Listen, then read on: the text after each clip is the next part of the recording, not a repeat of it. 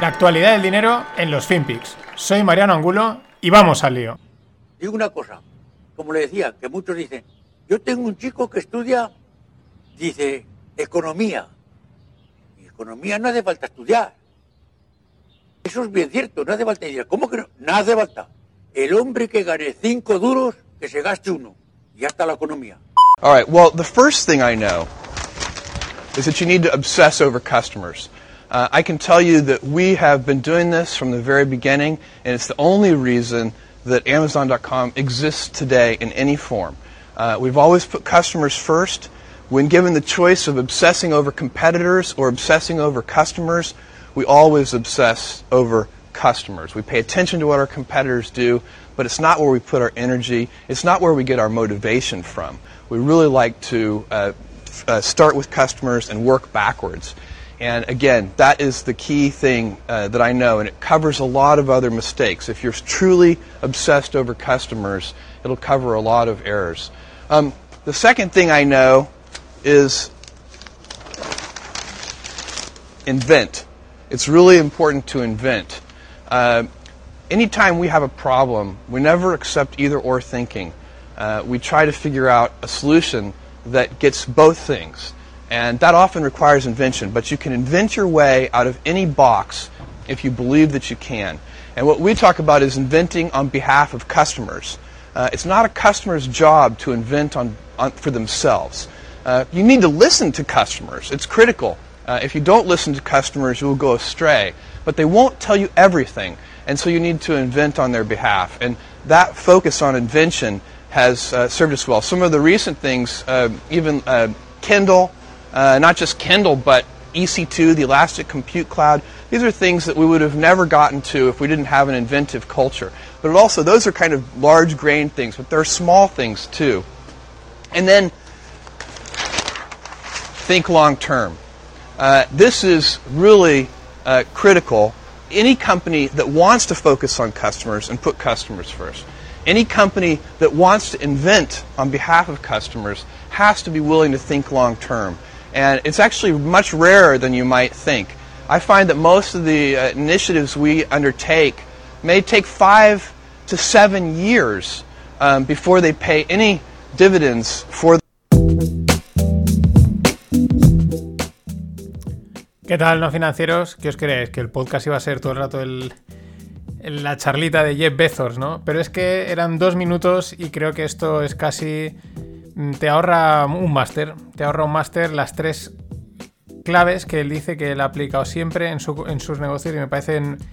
Bueno, siempre podemos encontrar mil claves, pero me parecen muy sucintas. La primera, atención al cliente, foco en el cliente, eso lo saben prácticamente hoy en día yo creo que todas las empresas es algo ya muy establecido, ¿no? El cliente manda, todo por el cliente, bien. Pero luego viene la segunda, dice inventar, ¿no? Ser creativos, dice. Y es muy interesante porque dice, el cliente tienes que oírlo, dice, pero tampoco te va a decir lo que quiere. Tienes tú que crear y ofrecerle algo para que también saber si lo quiere, ¿no? Que eso es una cosa que también decía algo así. Eh, Steve Jobs decía algo así como que la gente realmente no sabe lo que quiere, ¿no? Pero al mismo tiempo tienes que preguntarle para saber qué es lo que está pasando y qué opinan de tus productos, ¿no? Creatividad, atención al cliente y la última que quizás es ya la de creatividad, ya ahí ya cojean muchas empresas. Y la tercera, eh, que es ya la que ya cojean muchísimas más, es la visión de largo plazo. Esto es algo que él hace ya tiempo que él, que él decía, ¿no? Le preguntaban y dice, a mí me da igual los, los quarter earnings, porque yo estoy pensando en, qué tengo que hacer para que los quarter earnings de dentro de 4 o 5 años sean buenos, ¿no? Y, y eso le dice, dice, hay proyectos que tardan 5, 6 y 7 años en dar rendimiento. O sea, es, espectacular porque hoy en día, pues, eh, igual muchos también estaréis pensando en vuestros jefes y estáis diciendo, sí, ves y cuéntaselo a mi jefe, que tenemos que empezar a hacer cosas para ver los rendimientos dentro de X tiempo, que no sabemos tampoco cuándo será. Ya no hablemos de política. ¿Y por qué Jeff Bezos? Pues porque ayer presentaron resultados, resultados espectaculares. Eh, los beneficios por acción ha duplicado la estimación. Había una estimación de 7 euros por, digo, perdón, 7 dólares por acción y se ha ido a 14. Esto de los beneficios por acción es que se cogen todos los beneficios que ha ganado la empresa y se divide entre el número de acciones, ¿no? Es, una, es un ratio que se utiliza muy a menudo. Y esa era una noticia espectacular, petada espectacular. Es verdad que yo creo que están. Gran parte también del crecimiento que hay en el mundo online está siendo porque es el mundo offline está seco, o sea, lo están secando por la pandemia y por todo, ¿no? Entonces, sí, puede, ojo, porque esto ya lo vimos con el Black Friday, que puede parecer que, buah, crece todo, crece todo, pero luego la suma de las partes de offline y online era peor que el año pasado, ¿no? Pero bueno, de momento los, del mundo digital se lo llevan calentito. Y aparte anunciaba que, se hacía a un lado, que deja a un lado su, su puesto de CEO, de Chief Executive Officer de Amazon, y el que le va a sustituir va, a ser Andy Jassy, que hasta ahora era el jefe de Amazon Web Services de la parte cloud, ¿no? Bueno, mm, ¿qué pasa? Pues que Bezos tiene ahí que sí, bueno, pues el discurso este de eh, la, igualdad de género, el medio ambiente, etcétera, están ahora todos, todos dicen el mismo discurso, es realmente aburrido, por muy genios que sean, es aburrido y es a todos y todos están diciendo el mismo rollo. Pero bueno, él tiene por ahí también como Elon Musk, sus naves al espacio, sus historietas y quiere más tiempo y entonces pasa a ser presidente ejecutivo y lo va a coger Andy Jassy. Bueno, dicen que también que es un tío creativo, que etcétera, tal, que lleva mucho tiempo con él, pero bueno, a ver qué pasa, porque bueno, estos cambios a veces, aunque pueda parecer que va bien, pues luego siempre puede haber, igual no sale tan bien, no lo sabemos, ¿no? Esto no se sabe, por ejemplo, Tim Cook con Steve Jobs salió bien, pero por ejemplo Steve Ballmer con Bill Gates, salió mal. El resultado, otro, otro dato más, otro dato espectacular. Jeff Bezos, o sea, sus, un, ratio, ¿no? con él los ingresos han crecido en Amazon, los ingresos han crecido a un 41% de forma anualizada. O sea, es, es que son unas cifras estratosféricas. Pero bueno, ahí está.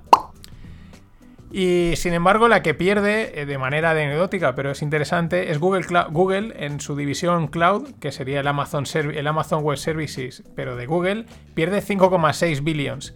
Bueno, mm, estos ganan también tanto dinero que perder, perder por ahí dinero no es que sea algo grave, de hecho es poco, pero es curioso porque sí que es un. Tema cloud es una división muy importante y estratégica para todas estas empresas, ¿no? Y ahí es verdad que Microsoft y Amazon le han comido, parece que le han comido bastante la tostada. Otro dato curioso relacionado con Google es que en los últimos seis años, Uber, y que también es, es una invertida de Google, junto con algunas otras apuestas de Google de este estilo, en seis años llevan perdidos 22 billions. Es verdad que para esta gente, pues perder 22 billions en 6 años es como si tú pierdes 22 euros, que tampoco. Eh, o 220 euros o algo así. O sea, vamos, no, no pasa nada, pero no deja de ser curioso. Y el que también se hace a un lado, que le, ha chafado un poco la, la, noticia, es el CEO de Siemens, Joe Kaiser. O Kaiser.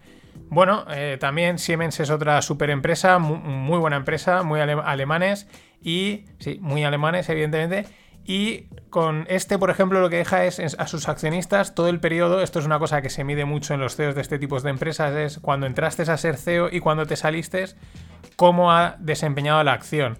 Muchas veces se entiende, esto era antes de que entrase la Fed y toda esta movida, pues se entiende que si lo has hecho bien, la acción se ha comportado bien. Ahora, ahora es cuánto, cuánto ha metido Powell.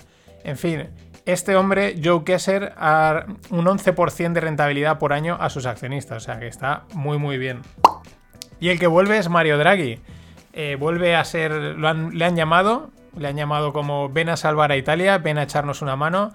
Gobierno técnico. Y bueno, el MIB, que es como el IBEX o como el SP italiano, se llama MIB, disparadísimo. Lo ha, lo ha recibido muy bien es verdad que pues Draghi al frente del Banco Central Europeo, pues al final, viendo lo que está ahora y tal, pues mm, hay buen recuerdo de él. Y sobre todo, pues que es un hombre yo creo que muy técnico y, de esta gente que es lo que quizás en muchos países, incluido España, pues lo que haría falta es ahora gente de ese tipo que se deje de rollos políticos y tal y coja y ponga las cuentas en orden como Dios manda y, y sané, digamos, el todo, ¿no? Pero bueno, otros seguiremos soñando. Y bueno, el que también ha vuelto, volvió hace poco, que está desaparecido, era Jack Ma. Ahí siguen habiendo los culebrones. Y bueno, ya se, despeja un poco, ¿no? Eh, Ant, que era la división financiera del grupo Alibaba, pues al final, que era la que iba a salir a bolsa y le paralizaron, pues ha llegado a un acuerdo con el gobierno chino para, eh, bueno, eh, vamos, gana el gobierno, ¿no? government wins, que sería estilo Street Fighter. Mm, vamos, que el gigante fintech Ant va a ser considerado, va a tener que entrar como si fuese un holding financiero y por lo tanto estará sujeto a requerimientos similares a los de un banco, ¿no? Esto es algo que ya desde un momento salió, qué es lo que había pasado, qué es lo que movía, bueno, pues ahí eh, una de las de los escenarios era eso, que estos intentaban colar una fintech, y, pero que en el fondo realmente a lo mejor era una empresa muy, muy, muy financiera y por lo tanto había que exigirle más requisitos o vete tú a saber qué habrá pasado por ahí detrás. Y siguen los coletazos de GameStop y tal, pero claro, ya empiezan a salir la chichita, la chichita. Yellen, Janet Yellen, secretaria del Tesoro, en los dos últimos años ha cobrado casi 2 millones de dólares por dar conferencias. ¿Quién ha pagado estas conferencias? El monopolio prácticamente de los market makers americanos, ¿no? Los que crean mercados pues son grandes instituciones, grandes hedge funds, entre ellos Citadel. ¿Cuál fue su último discurso en la última conferencia en octubre? ¿Quién se la pagó? Citadel. Y en los últimos tiempos, parece ser que en varias, pues en total Citadel le ha, le ha soltado casi de los 2.800.000 los ha pagado Citadel. Luego dicen, no, es que los hedge funds y tal. Señores, esto funciona así. No hay más. Y al mismo tiempo sale la noticia, que era algo que también veníamos comentando, que Estados Unidos la SEC ya estudia endurecer la regulación para evitar nuevos casos estilo GameStop. Al final eh, ganan los grandes y pierden los pequeños porque este tipo de regulación siempre mete un tipo de restricciones que, penalizan al pequeño, que le, limitan en utilizar ciertos productos y ciertas cosas. Nada, más de lo mismo. Es curioso también porque digamos que los mercados los ha roto la Fed, eh, el Tesoro americano, son los que los mercados están rotos, aunque no parezca, los ha roto y ahora, ah, vamos a solucionar, porque parte de lo de GameStop viene un poco porque tiene que ver con este que los mercados están totalmente reventados, eh, digamos internamente, y pues ahora vamos nosotros a solucionarlo, ¿no? Crea tú la crisis y aprovechala. Van por ahí los tiros, yo creo.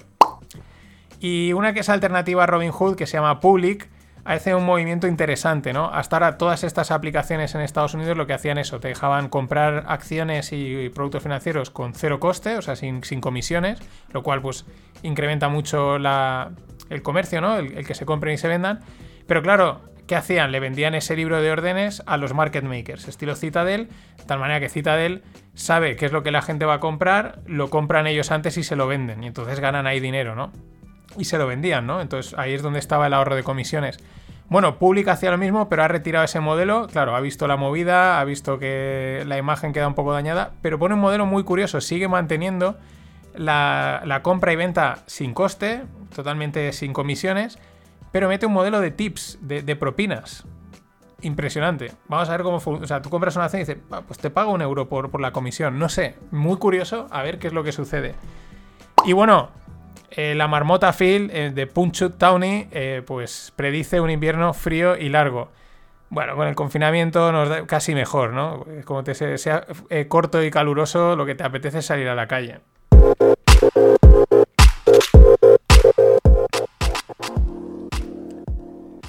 Y en el mundo startup, sigo con Uber, porque Uber es de estas empresas que dices, ¿es una startup o no? Porque son, o como Airbnb, hasta qué punto siguen siendo una startup o no, porque siguen teniendo ese modelo, etcétera, en fin. pero Uber compra Drizzly, que sí que podríamos decir que es una startup, por 1,1 billions. ¿Qué hace Drizzly? Pues hace delivery de alcohol. Aquí hace un montón de años, pero un montón. Me acuerdo que salió, estaba el telebotellón y era una tarjetita, llamabas y te traían el botellón de urgencia, ¿no? En aquel momento no triunfó, no funcionó, pero eran unos adelantados aquellos, el telebotellón. Pues ahora fíjate, estos 1,1 billions, Drizzly, lo compra Uber. El alcohol tira mucho. Y otra, una competencia de Uber que se llama Didi, que son chinos. Muy, muy interesante. o sea, están planeando crear su propio departamento de contenido para hacer o sea, prácticamente un departamento de 100 personas para hacer eh, vídeos, eh, programas de televisión, etcétera, que emitir en sus propios coches, pues en el, donde va sentado el, viajero, pues delante hay una pantallita, ¿no? Para que el contenido que salga ahí sea el propio. Una empresa estilo Uber, ¿no? Me parece muy, muy curioso y también va en la línea de muchas empresas. Ahora digamos hay como dos líneas. Están las empresas que dicen, nosotros lo subcontratamos todo y así ahorramos costes y ahorramos más gente. Y las que empiezan a decir, como hacer este tipo de cosas, digamos, es barato, podríamos decir, o sea, por la tecnología y tal, no, no, es complicado, pues mm, todo en casa, ¿no? Todo lo hacemos todo, estilo Netflix, ¿no? Que se hace yo los, todo el contenido, lo emite, etcétera, y esto es pues en esa línea, ¿no? De aglutinarlo todo dentro de la empresa. Muy interesante. Y también interesante esta startup que se llama Aflorithmic Labs. Con sede en Londres y Barcelona, de los dos sitios, es inteligencia artificial para audios de texto. Han levantado una ronda de 1,3 millones. ¿Qué es lo que hacen? Mm, es como audios personalizados en el que tú puedes elegir una voz, ¿no? Hay como unas voz, voces pregrabadas y, tú le pasas un texto y te lo hablan. Entonces, claro, lo que dicen es que esto permite personalizar mucho incluso un podcast o entras en una tienda y te ponen una voz que puede ser la de, ponen por ejemplo, de Kim Kardashian, incluso llega a decir tu nombre, ¿no? Porque lee, digamos, en tu móvil que te llamas Pepito y traduce directamente el texto, mete tu nombre y está sonando con una voz que a ti te sea agradable es interesante en ese sentido, también es interesante porque hay veces que, bueno, mm, ¿qué voz? A mí no me pongas una voz chillona o no me pongas este tipo de voz, ponme este tipo de voz, ¿no? Y muchas veces hay cosas de este tipo de audios, como me puede estar pasando a mí, en el que a lo mejor no funciona simplemente porque tu voz no conecta con, con otra persona, ¿no? Pero también pierde un poco de gracia. Pero bueno, ahí está. Y en el mundo blockchain, hablamos de Ethereum. Los futuros de Ethereum en el oficiales, digamos, los de la Chicago Mercantile Exchange en, Chicago, valga la redundancia, empiezan el 8 de febrero, ¿no? Y lo que avisan es que, ojo, que pueden meter una presión bajista. Esto es lo que pasó en el 2017, bueno, en principios de 2018. Aquella, la caída de, Bitcoin coincidió, por la razón que sea, con cuando empezaron a cotizar los futuros de Bitcoin en Chicago. Ahora, el 8 de febrero empiezan los de Ethereum y podría pasar lo mismo. ¿Por qué? Básicamente porque eh, a lo mejor instituciones o gente que, tenga o quiera tener posiciones o, o compre Ethereum al mismo tiempo hace la cobertura financiera con el futuro vendiéndolo, ¿no? Y eso al final hace una presión a la baja. Podría ser, esto nunca se sabe. De momento Ethereum en máximos históricos de 1.600 dólares. Eh, Bitcoin no ha superado sus máximos, estaba en torno a 35, 36, pero Ethereum está disparadísimo. No sé si es porque por esto o porque bueno, el mundo cripto funciona así. Y funciona así como, como este ejemplo. Deribit, que es una plataforma de derivados mm, fuera pues del mundo cripto, no, no, del mundo financiero oficial, ha listado opciones call, es decir, opciones de compra de Ethereum para diciembre del 2021 a un precio, o sea, un strike, no el precio, sino strike, el precio de ejecución de 25.000 dólares. 25.000 dólares. Y, habrá peña que se las pille. Y a lo mejor, como esto es una locura, eh, igual Ethereum se planta en 25.000. Vete tú a saber si es que todo es posible. En fin, hasta mañana.